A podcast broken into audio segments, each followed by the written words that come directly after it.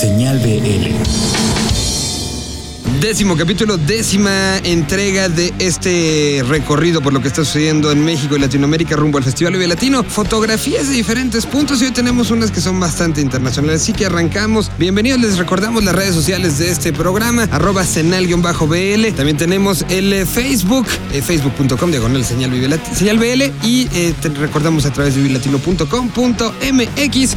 Ustedes podrán encontrar eh, prácticamente todos los episodios viejitos. Ahí nos vamos actualizando, nos vamos eh, poniendo al corriente en lo que está sucediendo. Saludamos a cada uno de los eh, lugares a los que gracias a nuestros grandes aliados de las estaciones que toman este programa, lo reproducen y también mandan sus colaboraciones. Se hace posible un programa de todos para todos, tomando las fotografías de lo que está sucediendo en cada uno de los puntos. Así que arranquemos con un estreno.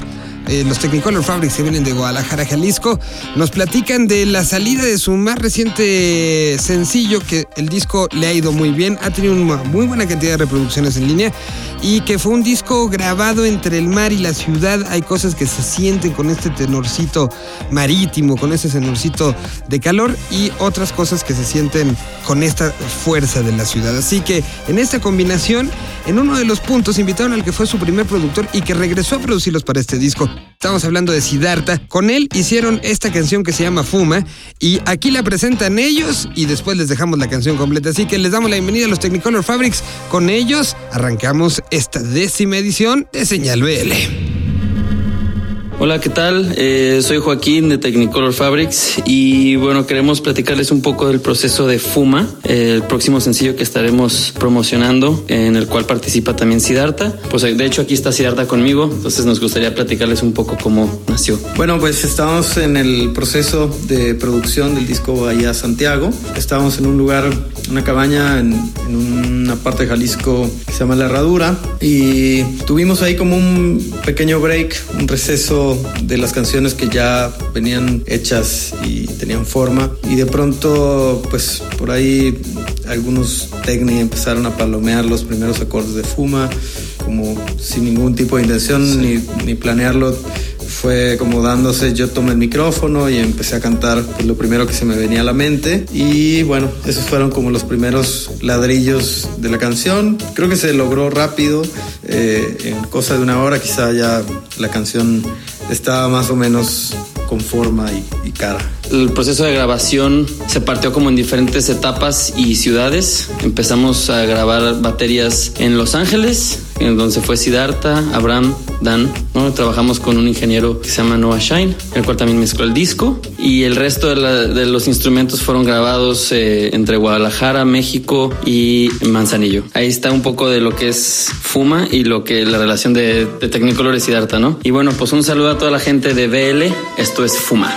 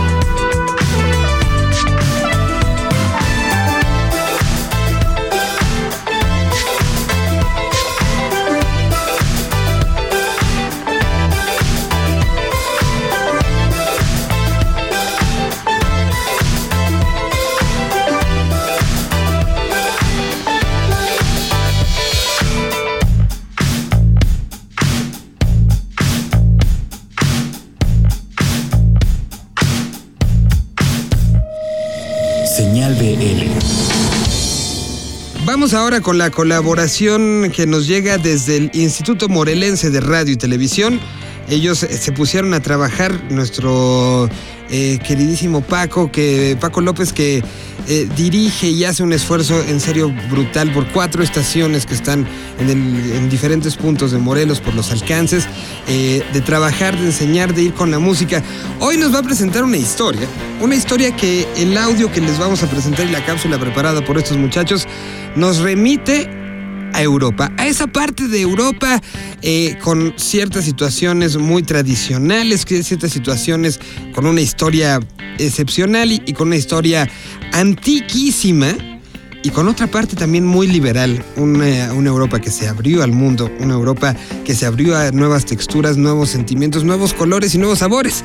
Bueno, pues les vamos a platicar de... eh, Paco lo presenta como una de las bandas más importantes de la escena ska de Morelos. Yo me atrevo a escalarlo un poquito y después de la historia que van a escuchar se darán cuenta que estamos hablando de una de las bandas más importantes de la escena ska del país y que está escalando rápidamente en Latinoamérica. Aquí está, señores señores, la historia de la bolonchona.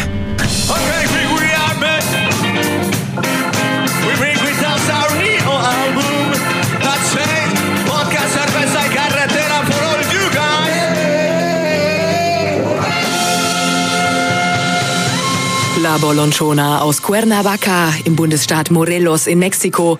Aufgenommen beim Freedom Sounds Festival vor zwei Wochen im Kölner Gebäude 9. Präsentiert von Funkhaus Europa.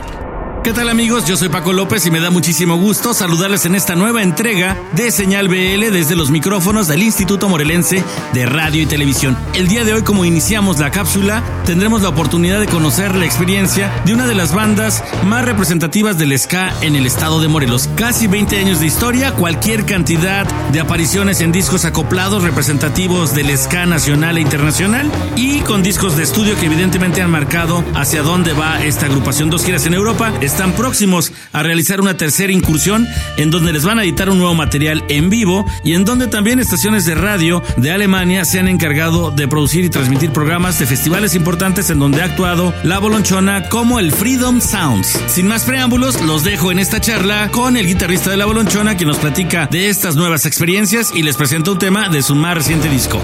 Bueno, para el grupo La Bolonchona ha sido muy importante estar en los circuitos independientes y festivales en Europa, ya que para nosotros es un logro como una banda independiente. La gira va a comprender del 9 de junio al 9 de julio.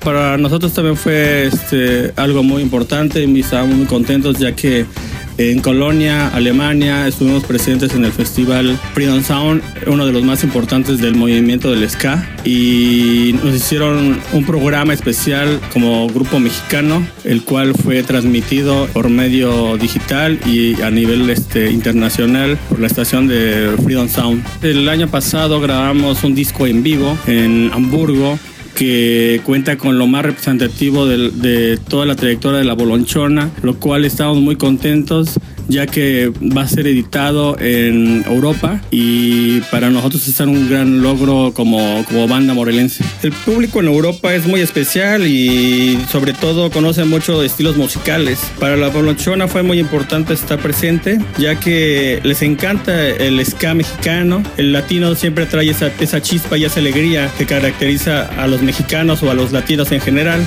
Hola, soy Fernando López, guitarrista del grupo La Bolonchona. Y les presento el tema Zombie Ska con la colaboración del guitarrista Alexander Lusker, guitarrista de la banda alemana The Boosters.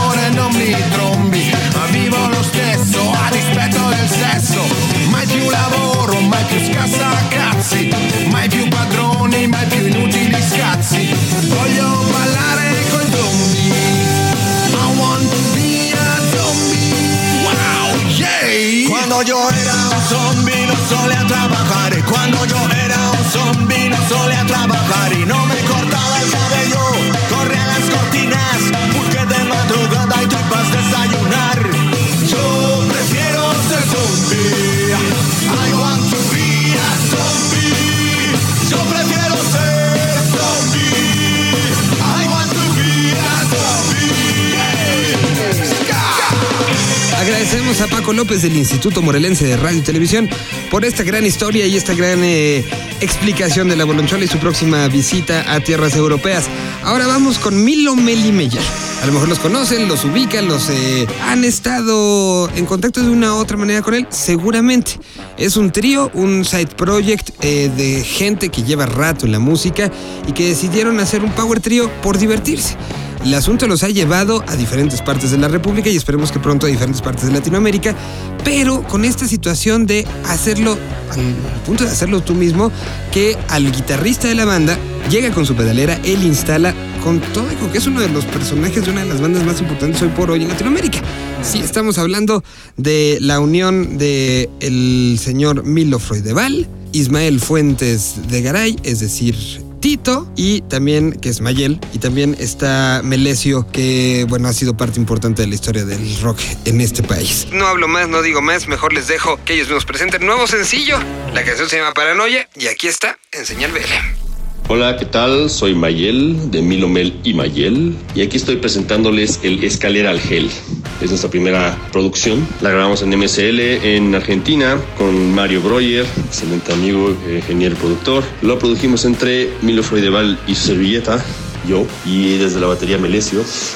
y este que es como una especie de nuestro tercer sencillo se llama Paranoia. A ver qué les parece, cámara. Paranoia para voy a explotar Planeando permanentemente cómo escapar Me pasa cuando pienso que me acaba de dar Volteo no hay manera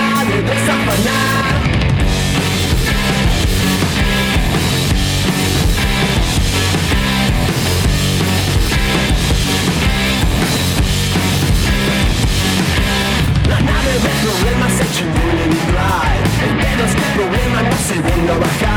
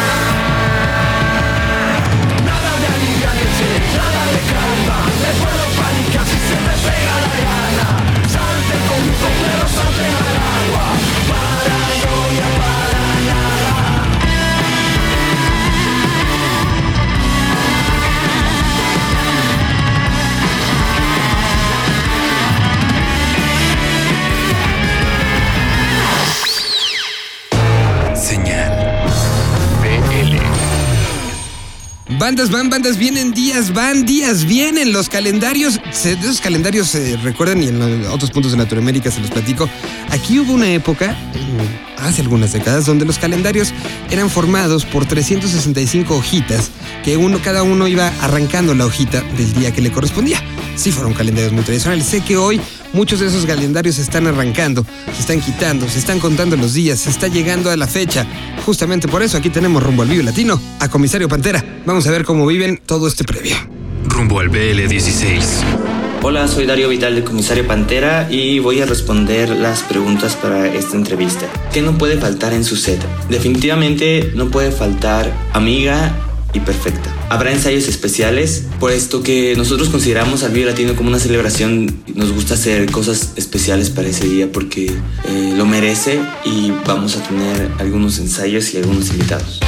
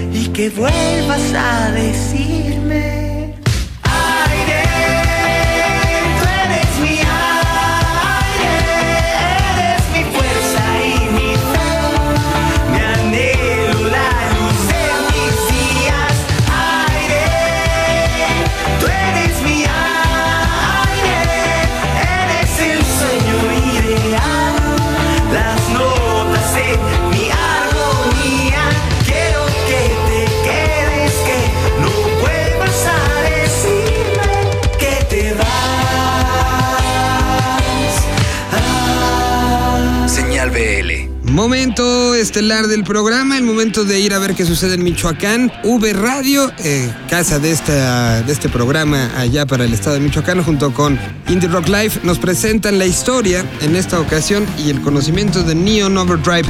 Aquí está este proyecto de Michoacán. Como siempre, Cristian Verduzco se pone las pilas y esta semana es lo que nos trae. Neon Overdrive es el proyecto de música electrónica de Alex Coffin, un productor, músico, poeta y loco michoacano enamorado de la cultura de la década de los 80 Sin ninguna pretensión, el sonido de Neon Overdrive te transportará a la época del cubo Rubik y el Walkman. Fue hace un poco más de dos años que Alex creó su primer track, fusionando sus gustos con la música, pasando por el post-punk y new wave, así como la música de series y películas de los 80s. Firmado por la disquera Future City Records, Neon Overdrive apuesta por los formatos digitales y cree que si llegara a lanzar un disco en físico, seguramente no será antes del 2025, cuando seguramente esto signifique ser retro. Los invitamos a escuchar y disfrutar más de Neon Overdrive a través de su cuenta de SoundCloud. Yo soy Cristian Verduzco de Indie Life y como cada semana nos complace compartir con toda la comunidad iberoamericana de Señal BL lo que se está haciendo musicalmente hablando por estas tierras michoacanas. Nos escuchamos pronto.